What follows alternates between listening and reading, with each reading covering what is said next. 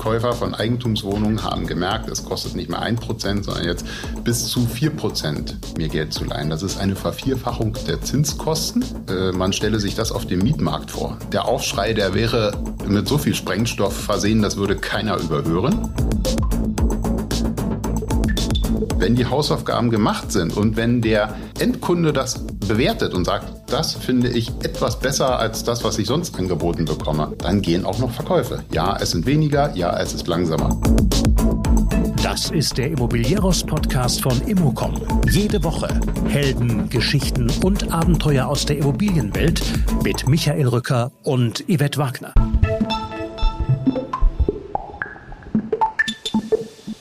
Wir haben einen einladenden Markt, sagt Sascha Nöske. Und es geht noch was bei den Verkäufen von Wohnungen. Für den Chef der Strategis AG steht fest, mehr Nachfrage als Angebot macht einen guten Markt. Wir sprechen über den Flächenbrand Wohnen, der allerdings schon seit Jahren lodert, über Zinssensitivität und die fehlende Lobby für Käufer von Eigentumswohnungen. Wir erforschen gemeinsam eine vielbesprochene Weisheit, die ein schönes Bild für die derzeitige Situation darstellt. Ist genügend Wasser im See, sieht man den Müll auf dem Grund nicht. Es geht um fehlendes Vertrauen in die Politik, da Investoren mit Regulierung und dem unkonkreten ESG nichts anfangen können. Der Wohnungsmarkt ist festgefahren in seinem Mangel, sagt Sascha Nüske. Er erklärt, wie man da wieder rauskommen könnte. Wir sprechen zudem über den Markt der Hauptstadt, über den er konstatiert, Berlin ist komplett vermietet. Wir streifen die damit verbundenen grauen Schwarzmärkte. Sascha Nöske präsentiert ein Rechenbeispiel Eigentum versus Miete. Sehr viele tolle Themen, über die wir noch länger hätten sprechen können. Das machen wir im kommenden Jahr weiter. Für die aktuellen Infos aus der Branche empfehle ich wie immer unsere Newsletter für Kommunikation meiner Agenturkollegen. Anregungen und Wünsche gern jederzeit an mich. Und jetzt hinein in den Podcast mit Strategis.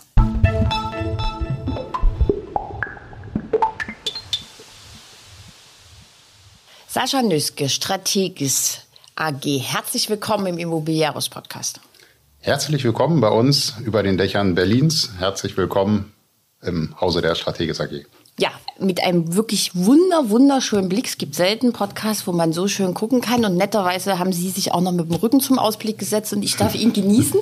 Wir haben gerade auf der Dachterrasse ein schönes Foto gemacht mit Fernsehturm zwischen uns. Sehr, sehr schön hier wir wollen über Wohnen reden. Wir wollen über den Berliner Wohnungsmarkt reden und wir steigen einfach mal ein. Und zwar mit einem Zitat von Ihnen. Wir haben keine Immobilienkrise, sondern eine Baukosten- und Inflationskrise. Echt jetzt? Ja, das kann man so sagen. Man kann es sogar noch erweitern. Wir haben alle möglichen Krisen, aber eine Immobilienkrise, wie wir sie äh, zu Zeiten äh, nach der Sonderafa erlebt haben, haben wir nicht. Wir haben nach wie vor eine total intakte Flächennachfrage. Die Fläche, die Immobilie, die wird gebraucht. Und das hat sich nicht geändert. Deshalb äh, steht die Aussage auch so da. Und das ist auch der Lösungsweg, wie wir, äh, ich sag mal, aus diesem ganzen krisenbehafteten Umfeld wieder rauskommen. Dieser Markt, diese Nachfrage ist gesund. Das ist sogar ein Mangel. Ja, also wir hatten in, in den 90er Jahren war das, glaube ich, eine erhebliche Überproduktion, gelockt durch eine äh, dann äh, sehr hohe AFA, wo Immobilien entstanden sind, die nicht gebraucht wurden. Das ist vielleicht sehr schön. Ich erinnere mich, dass man speziell Leipzig äh, für vier Euro große Wohnungen mit Parkett mieten konnte. Das gönne ich auch jedem von ganzem Herzen. Aber es wurde am Bedarf vorbeigebaut. Das haben wir nicht. Wir äh, liegen hunderttausende Wohnungen unter dem Bedarf jedes Jahr. Das heißt, eine Immobilienkrise, ein Mangel an Quadratmetern haben wir nicht. Die Krisen sind drumherum sehr eng, auch in benachbarten Feldern, die äh, den Immobilienmarkt sehr betreffen. Ein rapider Zinsanstieg, die Zinsen an sich sind noch keine Krise. Das gibt es langfristig auch schon immer. Das Geld Geld kostet, äh, ist keine Überraschung. Das kam eben nur sehr schnell. Dann hatten wir eine Einschränkung in der Lieferfähigkeit von Baumaterialien, äh, Grundstücke ohnehin sehr teuer etc. Und der Rest ist äh, eigentlich soweit bekannt. Und das wirkt auch auf den Immobilienmarkt. Und deshalb ist er jetzt krisenbehaftet. Aber der Markt selbst ist gesund. Die Immobilie wird gebraucht. Die Frage also, ist nur, wie kommen wir da raus? Also nennen wir es nicht Immobilienkrise. Wie würden Sie es nennen? Eine multiple Krise oder? Ja, wunderbar. Ich hätte es nicht besser formulieren können. Das ist eine multiple Krise aller Umgebungsbedingungen. Äh, wir haben dann auch noch äh, so ein paar äh, ideologische Ideen drumherum, wie wir jetzt besser heizen sollen, wie das reguliert ist und wie es vielleicht werden sollte. Das Ganze schafft auch ein Klima, das nicht unbedingt dazu einlädt, Geld für Wohnraum zur Verfügung zu stellen. Das äh, verschärft es ein bisschen, das sorgt für Zurückhaltung, die nicht nötig ist. Um mal auch äh, einen bisschen positiven Ausblick äh, zu geben, haben wir eigentlich einen sehr einladenden Markt. Schwierig ist er immer. Auch vor drei Jahren war er schwierig, weil es kein Angebot gab. Jetzt gibt's Angebot und die anderen Umgebungsbedingungen sind schwieriger geworden. Ist anders, müssen wir uns auch darauf einstellen. Aber ich habe einen Markt, wo jetzt schon feststeht, dass die Nachfrage erheblich höher ist. Jede Wirtschaft strebt nach so einem äh, Status. Das sind ja nahezu monopolistische Tendenzen, die gesellschaftlich nicht gewollt sind. Aber volkswirtschaftliche Mechanismen, äh, ich denke jetzt an Adam Smith, locken Angebote in den Markt. Dadurch wird das Angebot erhöht und der Anbieter, der das macht, der kann sich sicher sein, dass er das auch los wird. Es ist nur die Frage, welche Finanzierungsmodelle äh, stehen dahinter, wie kann er sich selbst finanzieren, wie finanzieren sich etwaige Käufer oder will ich es ratierlich als Mietobjekt zur Verfügung stellen. Da hat sich viel geändert, aber wir können und müssen damit umgehen und äh, können damit dann auch äh, Wohnraum anbieten. Ich will jetzt äh, Ihre positive Sichtweise nicht ins Negative kehren. Äh, Negatives haben wir genug um uns rum. Trotzdem ist ja Fakt, Projektentwickler äh, gehen in Insolvenz, haben wir in den letzten Wochen sehr, sehr äh, viele gesehen. Ja. Es entstehen nicht genügend Wohnungen. Das heißt also, der soziale Frieden ist bedroht, würde ich jetzt mal sagen. Rolf Buch von der Vonovia hat kürzlich gesagt, als Bürger würde er sagen, es brennt hinsichtlich des Wohnungsmarktes. Ähm, aus Ihrer Sicht lodert es, brennt es? Sie haben vorhin gerade, als wir zum Fototermin äh, gingen, gesagt, Wohnen ist immer sozial. Aber jetzt scheint es ja sozialer Sprengstoff zu sein. Ja, weil wir einen Mangel haben. Rolf Buch hat recht. Ja, ähm, es ist eine sehr kritische Situation. Äh, wir müssen uns aber vor Augen halten, dass wir eine sehr langsame Branche sind. Aufgrund von dem Bau- und Planungszyklus haben wir Vorläufe von zwei Jahren Bauzeit, zwei Jahren Planungszeit. Das ist schon fast das Minimum. So, das heißt, bei uns äh, dauert das länger. Der Konjunkturzyklus wird liebevoll Schweinezyklus genannt. Es dauert halt ein bisschen. Und dieser Flächenbrand der lodert seit Jahren. Also na, sagen wir mal ein Schwelbrand und hier und da kommen die Flammen hoch, um es etwas bildlich auszudrücken. Ja, da hat er recht. Und äh, äh, Frau Wagner, Sie haben auch recht. Äh, es gibt äh, schon erste Pleiten, das haben wir gesehen. Manche im Gewerbemarkt, da kann ich weniger was zu sagen. Im Wohnmarkt, glaube ich, ist einfach die Geschwindigkeit eine andere. Und äh, natürlich brauchen gerade jetzt, was Sie Entwickler sagten, äh, braucht man, muss man sich auf eine andere Geschwindigkeit der Verkäufe einstellen. Da ist man immer gut beraten, das zu können. Aber es ist natürlich auch etwas schwierig, wenn man sagt, die Verkäufe gehen immer so weiter. Das ist in keiner Branche so. Es gibt immer Schwankungen und sie sind ganz plötzlich nicht so weitergegangen. Warum? Wir sind eine äußerst zinssensitive Branche. Ja, also äh, die Käufer von Eigentumswohnungen haben gemerkt, es kostet nicht mehr ein Prozent, sondern jetzt bis zu vier Prozent mir Geld zu leihen. Das ist eine Vervierfachung der Zinskosten. Äh, man stelle sich das auf dem Mietmarkt vor. Der Aufschrei, der wäre mit so viel Sprengstoff versehen, das würde keiner überhören. Auf dem Eigentumsmarkt ist es ein sehr stiller Prozess. Die Käufer, die haben eigentlich keine Lobby, sie beschweren sich auch nicht lautstark, sie kaufen eben nur nicht nachvollziehbar. Wenn sich die Zinskosten vervierfachen, ist das für viele nicht mehr zu machen. Dann kostet dieselbe Wohnung in derselben Qualität, in derselben Lage äh, 1000 Euro im Monat mehr. Das äh, beispielsweise überlastet natürlich einen Haushalt sehr schnell. Ähm, und wenn äh, das Geschäftsmodell darauf basiert, dass das immer so weitergeht, hat uns die jüngste Geschichte gezeigt, nein, das ist nicht so. Und äh, dann wacht auch einer auf mit der Überraschung, dass es jetzt nicht so ist. Das ist, ist tragisch. Aber ähm, wenn man nachhaltig äh, wirtschaftet und davon auch ausgeht und das aushalten kann, äh, dann ist es eine Timing-Frage. Ja, man könnte jetzt auch sagen, gut, dann passen die Preise vielleicht nicht in den Markt, äh, mag sein, aber im Neubau ist der Preishebel gar nicht so effektiv. Da ist auch nicht viel passiert.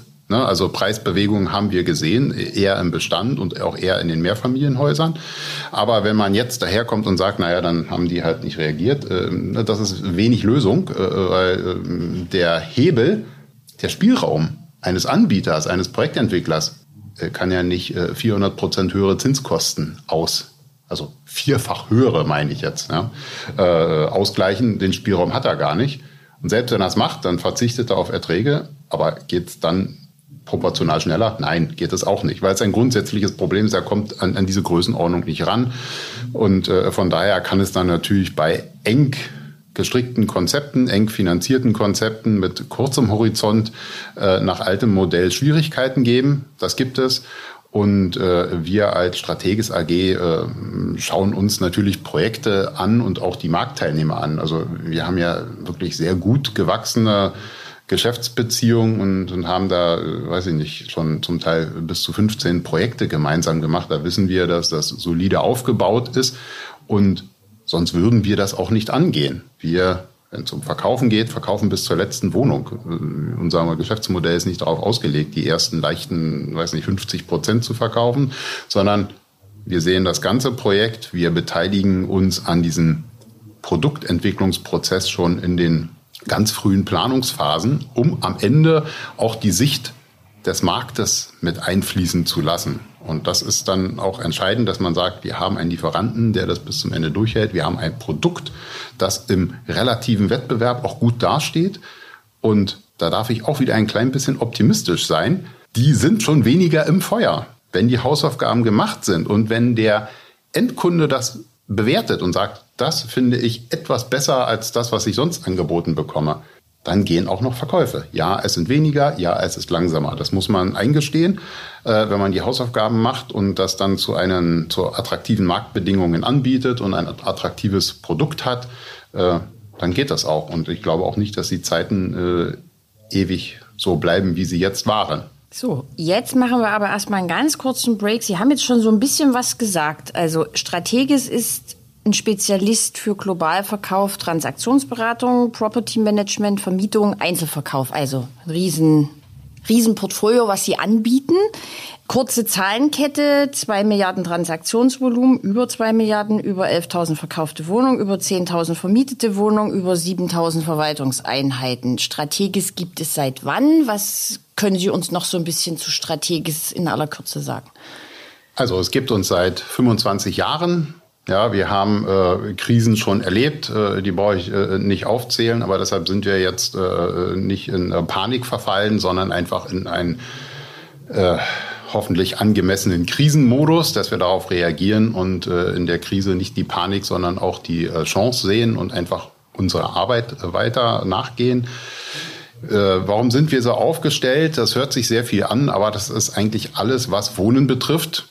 Ich nehme mal das große Thema Bauen raus. Das können wir nicht, das werden wir auch nicht tun.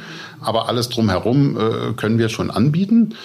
Und damit äh, können wir einen Mehrwert bieten. Das hilft uns auch äh, durch die Krise, äh, Krisen zu manövrieren, weil wir jetzt nicht ein singuläres, ein Produkt Unternehmen sind, das nur eine Dienstleistung hat. Das kann einen dann umso härter treffen, sondern da sind wir etwas breiter aufgestellt und wir haben natürlich auch äh, einen Mehrwert. Also ähm, die angrenzenden äh, Bereiche, die sind auch immer wichtig, um es mal praktisch zu machen. Ein Transaktionsberater, wenn der etwas von Bewirtschaftung versteht oder von der Vermarktung von Standorten, ist das ein entscheidender Vorteil, als wenn ich eine Immobilie, ich sage es mal platt, von A nach B vermitteln. Da sind Mehrwerte. Ne? Also, dass man es versteht und man sagt, okay, ich muss in der Bewirtschaftung darauf achten, ich muss äh, Elemente herausarbeiten, ich kann sie vielleicht vorher verbessern, ich äh, verstehe auch das, was danach kommt. Wir müssen uns vor Augen halten, dass die Immobilie ein doch komplexes Asset ist. Es gibt Assets, die sind, glaube ich, weniger komplex, weniger Gesetzgebung, weniger Technologie. Äh, die sind auch äh, schnelllebiger. Das haben wir alles in der Immobilie nicht. Wir müssen an sehr, sehr viele Sachen denken. Und äh, so sind wir aufgestellt und so haben wir im Laufe der 25 Jahre uns halt diversifiziert. Wir kommen aus dem Vertrieb von Eigentumsprojekten. Da haben wir gestartet mit den größten Projekten, die es so in Berlin gab, haben uns da dann sind daran eben gewachsen, weil wir einfach ablauforientiert schneller waren. Wir waren eigentlich immer gut organisiert. Wir haben da unsere Hausaufgaben so im Sinne der Betriebswirtschaft gemacht und haben eine schnelle Ablauforganisation gehabt. Apropos Hausaufgaben. Sie haben das vorhin schon mal, ich glaube sogar schon zweimal gesagt, man muss seine Hausaufgaben machen. Die Produktkonzeption von Wohnanlagen, von Wohnungen, haben da die Projektentwickler Beratungsbedarf aus Ihrer Sicht? Gibt es so Dinge, die aus, wo Sie sagen, sollte man tun, sollte man nicht tun? Also das ist ein Teamspiel. Absolut, ne? Also ich würde jetzt keinem äh, äh Beratungsbedarf unterstellen. Das äh, hört sich dann an, als äh, würden Sie es selber nicht wissen. Das ist ein, ein gemeinsamer kreativer Entstehungsprozess. Äh, ein äh, Projektentwickler, der hat ja tausend Themen. Und das ist nicht mal übertrieben. Na, äh, da sind so viele Themen, da äh, Budgets, Geschwindigkeiten, Bauform etc., Ausschreibung. Und äh, da ist es einfach dieser Seitenblick, den wir haben. Und wir haben ja die Kundenperspektive. Wir haben ja. Muss man das jetzt anders positionieren? Gibt es da jetzt eine Veränderung äh, durch die Gesamtsituation?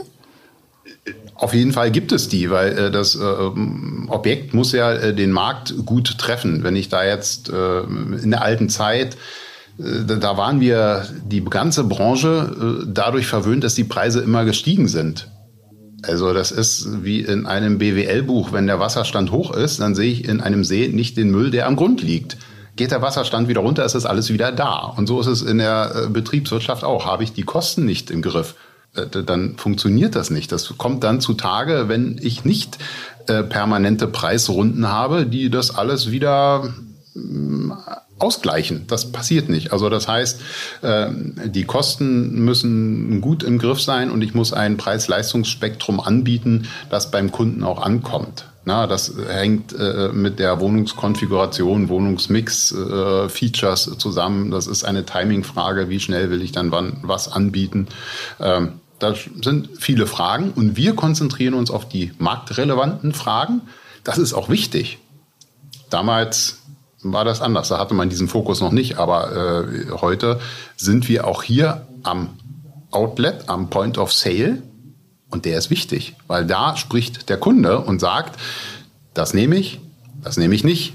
Und wir wollen äh, natürlich ähm, da den Input geben, möglichst bevor es in der Zeitung steht. Und äh, auch eine moderne KI kann nicht alle Fragen beantworten. Da kann ich toll mitarbeiten. Aber am Ende sind das Menschen, die dieses Haus mit Leben erfüllen. Und wir müssen halt da äh, mit allen Planern unseren gemeinsamen Job machen und sagen, wie können wir das noch ein klein bisschen optimieren. Ja, also ein, ein Geheimrezept gibt es da nicht, aber wir müssen am Ende alle gemeinsam ein gutes äh, Produkt entwickeln und wir tragen einen ganz kleinen Beitrag dazu bei, aus der Marktsicht, was würden Kunden dazu sagen, womit kann man sich sehen lassen und womit nicht. Hm, Geheimrezept hatte ich jetzt echt von Ihnen erhofft. Naja, gut. Äh, jetzt lassen Sie uns das aber mal an einem Beispiel machen. Also Grundtenor ist ja, ähm, es geht nichts. Also Eigennutzer kaufen nicht mehr. Sie haben vorhin schon kurz gesagt, es wird immer noch gekauft. Ähm, Beispiel, ähm, es gab eine Meldung von Ihnen, Potsdamer Speicherstadt, 53 Eigentumswohnungen äh, verkauft. Also ein komplettes Objekt auch, äh, wie Sie es vorhin schon äh, gesagt haben. Die werden zum Jahresende bezogen. Wie lange haben Sie jetzt dafür gebraucht und wie lange hätten Sie früher dafür gebraucht? Waren das Eigen- oder Selbstnutzer? Also ähm, das Eigen- oder Selbstnutzer, was ist das für ein Quatsch? Also, ich habe schon verstanden, ja. ob es Kapitalanleger waren. ähm, das war etwa hälftig, äh, ja. um das zu beantworten. Es gibt ja auch äh, viele Potsdam-Liebhaber, die sagen, jetzt habe ich den Eigenbedarf nicht, aber die Stadt ist so schön. Ich kaufe das erstmal und dann gucke ich. Das sind so diese Hybridformen, die kann man gar nicht in diese beiden Schubladen Eigennutzer oder Kapitalanleger einsortieren. Das ist erstmal ein Anleger, aber dann sagt er, ach, es wäre schön, wenn meine Kinder da studieren würden. Tun sie dann nicht, aber vielleicht ziehe ich da selber hin, macht er vielleicht, vielleicht auch nicht. Er sagt, ich möchte da was haben, es ist schön. Und wenn man jetzt äh, Potsdam als Investitionsstandort und als wunderschöne Stadt sieht, war das auch noch ein, ein, eine kleine Landzunge an der Innenstadt direkt am Wasser. Also wenn man Potsdam schön findet, dann war das dort auch besonders schön. So ein Kap, so, ein, so eine kleine Landzunge man schaut auf die, äh, auf die innerstädtische Brücke und die äh, Altstadt, Innenstadt und auf Hermannswerder. Also das ist schon toll. Es ist trotzdem urban. Ich kann dort mit, wenn ich um diese Bucht rumlaufe, gibt ja Schlimmeres, äh, bin ich dann am Hauptbahnhof. Also, das heißt, äh, damit sagen Sie ja aber, wenn die wenn die Lage, ich gehe jetzt auch mal davon aus, dass die Ausstattung stimmt, mhm. äh, also wenn, wenn das hochwertig oder sehr schön ist, dann ist die Nachfrage da. Ja, also wir haben dort äh, jetzt, äh, also wie gesagt, als Eigentumswohnung verkauft und die letzte dieses Jahr im Mai platziert. Ich glaube, das war dann auch die größte und schönste Einheit und das waren dann. Auch die teuerste? Ja, kann ich auch sagen. Ich glaube, das lag dann bei so etwa 9000 Euro den Quadratmeter und das war dann, ich, ich meine, eine, ich glaube, eine Dachgeschosswohnung kann man sich schon schön vorstellen. Also ich habe jetzt Bilder vor Augen, wie es dann fertig aussehen könnte. Den Aussichtspunkt habe ich auf Fotos oft genug gesehen in der Höhe. Also das ist schon schön und solche Produkte funktionieren dann auch. Und wir hatten im Mai ja schon auch reichlich Krise äh, vor uns, wie wir sie auch immer nennen. Äh, der Markt war schwierig, aber damit konnten wir jetzt auch äh, dieses Projekt abschließen. Und, und wie lange hätten Sie, ich sage jetzt mal vor der Krise, ist immer ein bisschen schwierig. Äh das war ja so beides. Ne? Also mhm. wir hatten äh, vor der Krise angefangen. Und äh, wenn wir jetzt mal in diesem Modus Hausaufgaben machen bleiben, waren die offentlich, offensichtlich so gut, dass sie in der Krise auch weitergelaufen sind, dieser Verkaufsprozess. Na, wir konnten es abschließen, da sind jetzt keine Restanten übrig geblieben, weil sie irgendwie zu teuer oder zu unbezahlbar oder zu schön oder zu unpraktisch waren. Das ist nicht der Fall gewesen. Ja, es war langsamer, aber wir haben so in diesem gesamten Prozess schon auch zu den geplanten Preisen in dem geplanten Rahmen verkauft. Nie darunter, auch dann zu Krisenbeginn nicht, manchmal sogar drüber. Deshalb ist dieses Projekt eigentlich nach Plan durchgelaufen, obwohl sich die Zeiten geändert haben. Das heißt, man muss schon auch vorher sich ein bisschen disziplinieren und nicht hektisch werden. Die Zeiten vorher, die haben dazu verleitet, zu sagen, das Objekt muss schnell auf den Markt, aber mit 80 Prozent Qualität stehe ich dann am Markt. Wenn der Markt sehr theoretisch dann um 20 Prozent steigt, kann ich ein 80 Prozent Produkt wunderbar platzieren, keiner hat's gemerkt. Aber die Kunden sind ja nicht blöd, die merken das schon, wenn dann ihre Anforderungen, ihre Präferenzen nicht getroffen werden und sagen, nee, lieber nicht, dann nehme ich ein anderes. Und unsere Aufgabe als, äh, als Vermarkter ist natürlich, diese Kundenwünsche äh, aufzunehmen und das äh, schon in die richtige Bahn zu bringen. Man muss nur ein paar Jahre vorher anfangen. Dann, also dieses Projekt hat diese Krise eigentlich nicht gemerkt. Hat am Ende länger gedauert ein bisschen, das muss man sagen. Es gibt da nichts schön zu reden, aber äh, wenn man da diszipliniert arbeitet, äh, das nimmt der Markt schon auf. Und die Qualitäten, die werden gekauft. Also Wohneigentum ist nach wie vor äh, für die allermeisten Menschen sehr erstrebenswert. Leider äh, für zu wenige.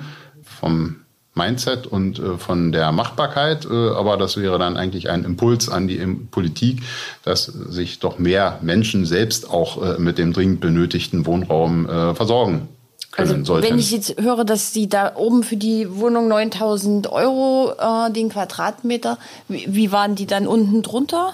Also ich glaube, es ging bei 6000 Euro los. Mhm, ähm, also je nach Lage und Ausstattung und Größe.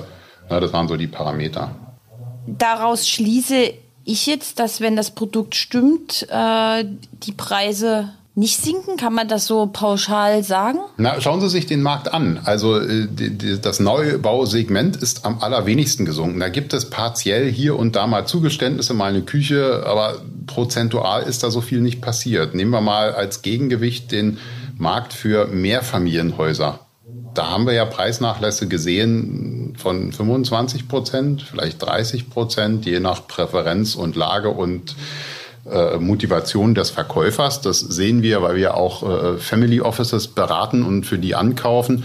Äh, da sehen wir jetzt ganz andere Angebote. Ne, das ist aber auch ein anderer Teilmarkt. Das muss man sagen. Am Ende kaufen wir Flächen, aber es ist ein, ein Anlageasset und der Preis des finanziellen Gutes Immobilie, der ist noch mehr gefallen als der natürliche Nutzwert. Ja, nun müssen wir halt schauen, äh, wer kann besser mit der Zinssituation umgehen. Anleger, also ich rede jetzt gerade von Family Offices, die sind natürlich aktiv. Wir vertreten einige, äh, weil die äh, weniger auf den Geldmarkt, also auf den auf Hypotheken angewiesen sind als vielleicht ein Eigennutzer. Das heißt, die kaufen sowieso ja eigentlich antizyklisch die haben jetzt eine gute die Zeit. ja, klar, ja, absolut. Also ähm, da kann ich mich nur wiederholen.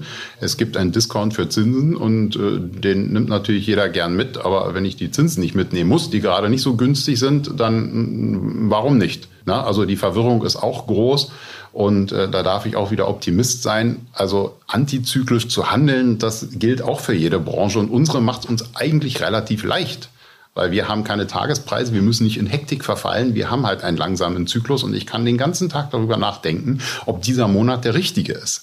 Ja, da muss ich mir eine Meinung bilden und ja, es ist unendlich kompliziert und hat ganz viele Abhängigkeiten, aber ich kann als Anleger jetzt äh, anders einsteigen, gerade bei Bestand und Mehrfamilienhäusern und äh, muss mir natürlich ein Modell jetzt überlegen, wie ich in diesen Markt reingehe und wie ich das äh, profitabel mache. Die Flächennachfrage ist intakt. Die großen Fragezeichen, die die äh, Investoren beschäftigen, sind Regulierungen. Kommt da mehr auf uns zu? Der Mietmarkt, der ist schon sehr reguliert und äh, äh macht das jetzt Sinn zu. Äh, ESG kommt auch noch, wenn es jetzt Das macht das alles sind, viel, viel schwieriger, ja. das macht es sperriger und es schafft auch Verunsicherung, weil das äh, Vertrauen gar nicht mehr da ist. Ja, also wo, wo kommen wir dahin, dass jetzt äh, die Ideologie da gepflegt wird, äh, wie beheizt wird? Ja, also dass es möglichst umweltfreundlich und kostenschonend ist, das ist, das ist ja völlig unbenommen und das bringt die Branche auch äh, hervor. Ja, also äh, wir haben ja jetzt äh, zu Beginn des Jahres einen, einen, einen Schock in den Energiepreisen gehabt. Äh, wenn ich jetzt ein Objekt habe, das ganz besonders dem ausgesetzt ist und die Familie dann statt 160 Euro 500 Euro monatlich Gaskosten hat, äh, äh, dann kann ich damit jetzt am Markt auch gerade nicht mehr so punkten. Na, also äh, das äh, schafft. Gut, das ist ja aber normal. Das ist ja. Äh, das, natürlich ist es normal. Da, ist ja ungewöhnlich. Jetzt, ja, da brauche ich aber auch keine Ideologie für. Nee. Das ist einfach nachteilig. und mit einem nachteiligen Produkt, das Kostenrisiken hat, kann ich am Markt nicht punkten auch so nicht. Das, das, das brauche ich ideologisch nicht führen, diese Debatte. Die ist am Ende, ist sie total pragmatisch. Nun kommt ja noch hinzu, äh, jeder, der schon mal eine Zeitung aufgeschlagen hat, der weiß ja, äh, dass nicht nur der Gaspreis hoch ist, sondern dass die äh, Belieferung auch gerade irgendwie Implikationen hat. So. Und will man sich dem aussetzen? Vielleicht nicht. Ne? Und da sagen viele, ach Mensch, das hat ein Umweltkonzept, da bin ich ein bisschen autarker.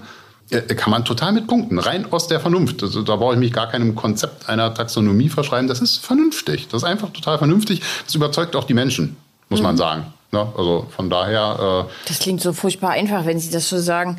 Äh, in, in, der Praxis erscheint das immer so ganz schwierig. Ähm, noch eine Frage: ähm, Wenn die Eigentumspreise so stabil sind, äh, wie Sie sagen, wir sehen steigende Mieten ja fast überall. Mhm. Äh, und wir sehen eine sehr starke Nachfrage. Glauben Sie denn, Sie haben ja vorhin gesagt, es wird zu wenig getan, dass die Menschen in Eigentum kommen. Ist das jetzt die Chance, dass Deutschland mehr in Eigentum kommt? Also wir stehen so ein bisschen an der Schwelle. Also kulturell habe ich da meine Bedenken weil wir kaum eine Eigentümernation sind und das äh, politische Narrativ spricht auch nicht für Eigentum, für selbstbestimmte Versorgung, da bin ich ein großer Fan von auf allen Ebenen der Politik und der Wirtschaft. Ähm, das ist eher so der regulierte, subventionierte äh, und alimentierte Markt. So, der regelt relativ wenig, der verwaltet eher äh, den Mangel. Ansonsten für Eigentum spricht natürlich erst einmal neben diesen ganzen finanziellen Überlegungen, ob das vorteilhaftig ist, dass ich mich selbst am Markt bedienen kann. Schauen Sie sich den äh, Berliner Markt an. Wenn Sie jetzt sagen, Berlin ist eine tolle Stadt, dann kann ich das nachvollziehen, sagen herzlichen Glückwunsch, kommen Sie dahin. Aber dann fangen die Probleme eine von Tausenden. Okay, gut. So, dann, dann wollen Sie, sagen Sie, na ja, ah, ich würde auch ein bisschen mehr Geld bezahlen, 20 Euro, was ja schon wirklich viel ist. So, Wo komme ich denn dahin? Also wo, wo, wo wohne ich denn dann, wenn ich 20 Euro habe? Naja, theoretisch überall, aber es ist kein Angebot da. Also um es auf den Punkt zu bringen, die Stadt ist vermietet. Also da, na, wenn wir solch einen Mangel haben, und Rolf Buch hat das ja auch schon angedeutet, dann führte dieser Mangel zu Grau- und Schwarzmärkten. Das ist alles etwas, was wir nicht wollen. Wir wollen einfach mehr Angebot haben. Gibt es denn haben. schon Grau- und Schwarzmarkt? Das hat Rolf Buch ja hervorragend geschildert. Ne? Irgendwelche äh, komischen Erscheinungen und Wohnungen unter der Hand. Da sind wir nicht der Anbieter für, äh, aber natürlich. Aber Sie das, nehmen das schon auch wahr? Naja, klar. Es gibt ja wenig öffentliches Angebot und das passiert natürlich auch, dass bevor einer seinen 6 Euro Mietvertrag abgibt, dass er den dann irgendwie weitergibt und daran äh, äh profitiert. Ähm, wollen wir nicht weiter drüber nachdenken, aber das gibt keiner mehr auf. Der Wohnungsmarkt ist auch nicht mehr mobil. Da findet keine kein, Fluktuation mehr. Keine Fluktuation mhm. statt. Das heißt, in Ihrer Situation, Sie suchen eine Wohnung, wollen irgendwie eine schöne Lage und sagen, ja, da irgendwie in der Innenstadt oder Randbezug der Innenstadt äh, hätte ich gern, aber wir sagen ja trotzdem, ist äh, total schwierig. So, der Eigentumsmarkt, der stockt, wenn ich sage langsamere Verkaufszeiten und vielleicht ein wenig günstiger, dann sage ich damit, da ist auch eine andere Auswahl. Weil wenn, wenn es jetzt nicht mehr darum geht, dass jede Woche da die Wohnung weggeschnappt wird, wenn sie nicht schnell genug sind, können Sie sich das genau angucken, können sich ein Konkurrenzprodukt angucken, dann können Sie eine informierte Auswahl treffen. Sie können das Objekt genau prüfen äh, mit allem, was Ihnen persönlich und finanziell wichtig ist und haben dann am Ende eine möglicherweise 100 Quadratmeter Wohnung, wo Sie sagen, ja, ich habe einen Wohnraum, der ist auch noch schön. Also von daher ist das ein Ausweg an diesem Wohnbedarf, den kann ich da decken. Finanziell, ich habe mal diese alte Beispielsrechnung wieder gemacht. Eigentum statt Wohnen, das ist ein ganz altes Ding. Ja, das war früher mal so eine Kampagne, da redet keiner mehr drüber. Ich habe das mal äh, jetzt wieder rausgeholt, das Ding, beziehungsweise auf einem leeren Excel-Blatt gemacht. Und unter ein halbes Jahr her, den Parametern dreieinhalb Prozent Zins gilt nicht mehr ganz, hat sich ein bisschen verschlechtert. Ich habe angenommen 20 Euro Miete für Neubau, jetzt auch gar nicht so also für, für Berlin im Neubau jetzt äh, durchaus üblich. Und auch ein, ich glaube, Eigenkapital von 30 Prozent angenommen, muss man auch erstmal haben. So, und äh, mit diesen Parametern habe ich das mal gerechnet und da war das zugunsten des Eigentums zu 2%, 2000 Euro im Jahr vorteilig. Also sagen wir mal eine schwarze Null.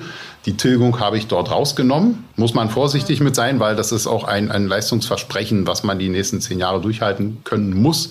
Äh, aber es ist äh, am Ende eine Vermögensmehrung. Deshalb hat es in der Vergleichsrechnung fachlich jetzt nichts zu suchen. So, jetzt hat der Zins ein bisschen zugeschlagen. Der hat diese Rechnung ein bisschen schlechter gemacht wieder. Das heißt, äh, da liege ich jetzt theoretisch ein bisschen günstiger, wenn ich für 20 Euro miete. Aber ich muss mir sehr wohl die praktische Frage stellen, möchte ich das? Möchte ich diesem knappen Mietmarkt ausgesetzt sein und möchte ich von dem abhängig sein?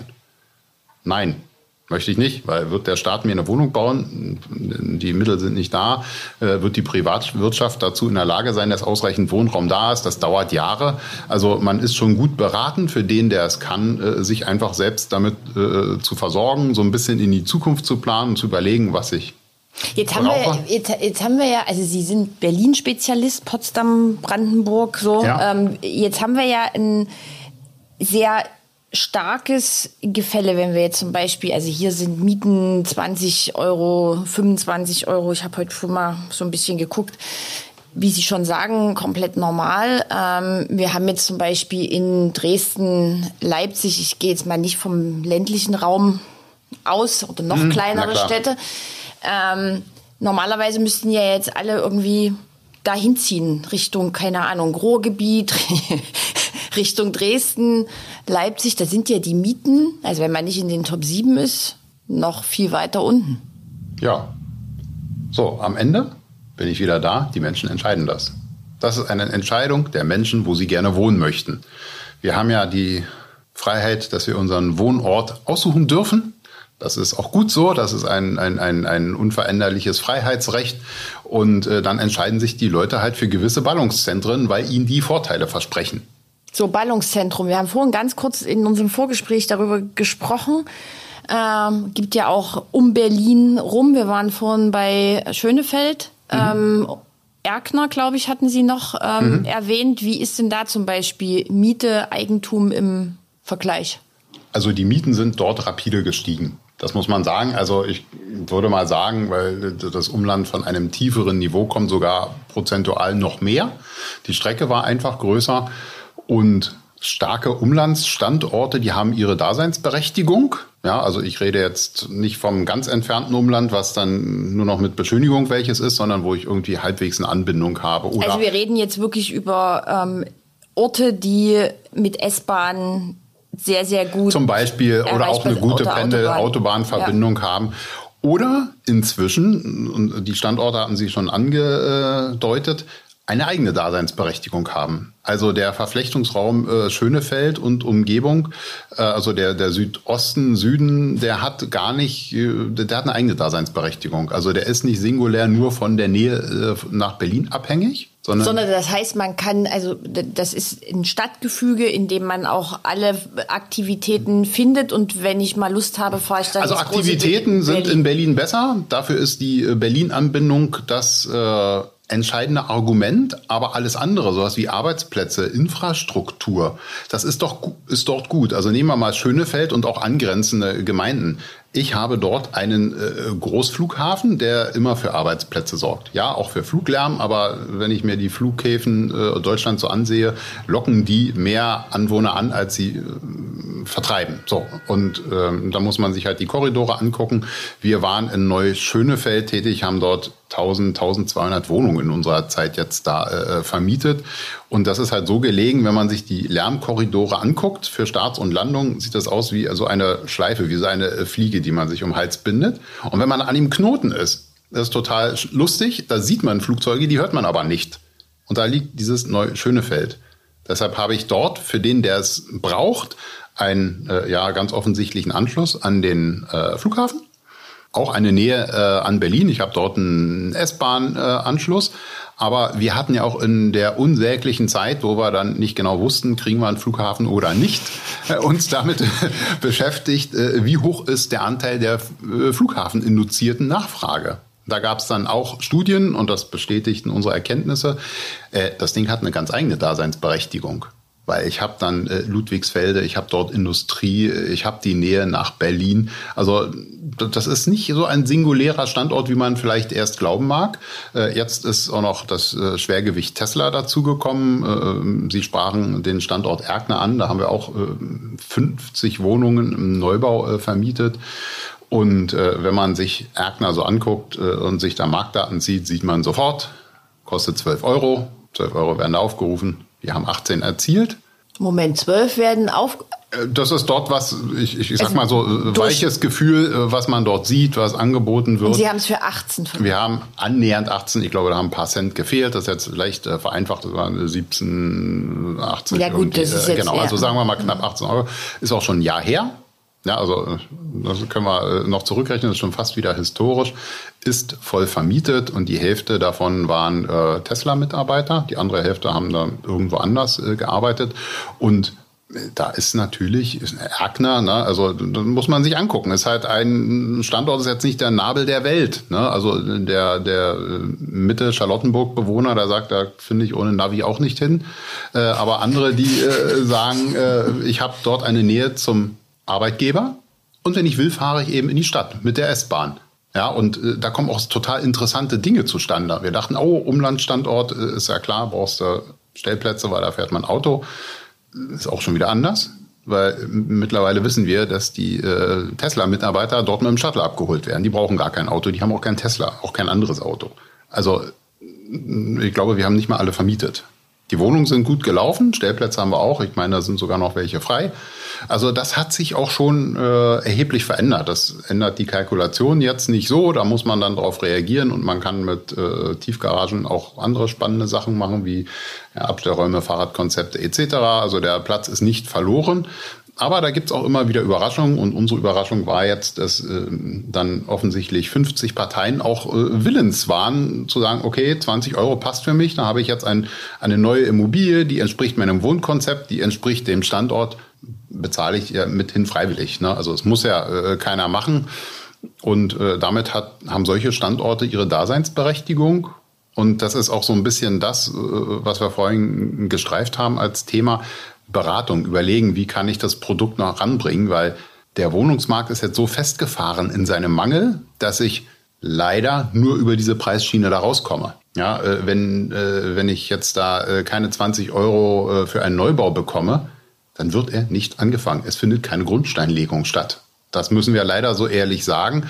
Das äh, äh, hört man in der Sozialpolitik nicht so gern, aber man hat es zu weit getrieben. Man hat es vernachlässigt. Da muss man die Voraussetzungen schaffen.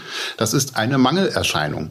Und dieser Mangel entsteht über mindestens ein Jahrzehnt. Dafür ist die Branche zu schwerfällig und dafür äh, sind äh, Flächen zu langsam erschlossen und Objekte geplant und gebaut. Das dauert und da muss ich halt ein bisschen vorausschauen. So und da können wir uns schon die Frage stellen, wie kriegen wir das hin? Weil wenn am Ende nur noch der Preis das Regulativ der Verteilung ist, dann ist das das, was sozialpolitisch nicht gewollt ist. Und natürlich muss man darauf achten, ja. Ähm, und beispielsweise die Mittelschicht auch mitnehmen. Ja, wenn sich äh, der Mittelschichtler nicht mehr leisten kann, äh, nehmen wir äh, die äh, berühmte Krankenschwester, den Polizisten, die Feuerwehrleute, dass die in der Nähe ihres äh, Einsatzortes äh, eine Wohnung finden oder bezahlen können, dann ist das schlecht. Und da müssen wir halt darauf achten. Dafür muss genug Wohnraum da sein. Ich schreie nicht nach Förderung. Das ist Fehlallokation. Das ist positiv. Ja, davon rede ich nicht. Also in erster Linie müssen genug Wohnungen da sein, dann kann die auch derjenige bezahlen. Da kann jeder Mensch seinen Wohnraum bezahlen, der dafür arbeitet. Die untere gesellschaftliche Schicht, die wird schon subventioniert. Die mittlere, die hängt ein bisschen in der Luft und die obere, die versorgt sich ohnehin selbst. Das heißt, wir sollten auf diese fleißigen äh, Menschen und wichtigen Mitarbeiter dieser Funktion und anderer einfach äh, daran denken, dass die äh, sich auch selbst versorgen können, dass sie selbst ihre Entscheidung treffen und nicht dann irgendwie in der Stadt weiter pendeln müssen. Das ist natürlich auch nicht gewollt. Na, das ist, äh, da müssen wir als Gesellschaft drauf achten.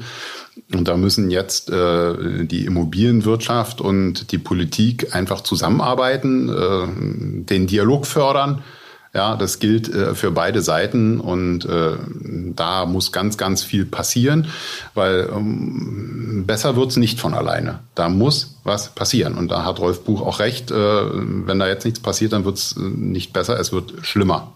So, also ich nehme mit. Äh, alle haben Hausaufgaben, die Immobilienbranche, die Politik.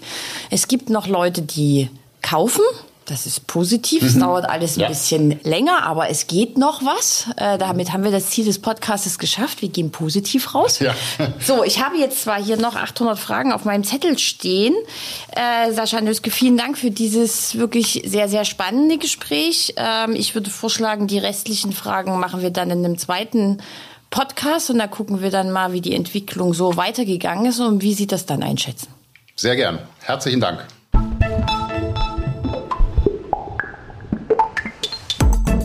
Das war der Immobilieros Podcast.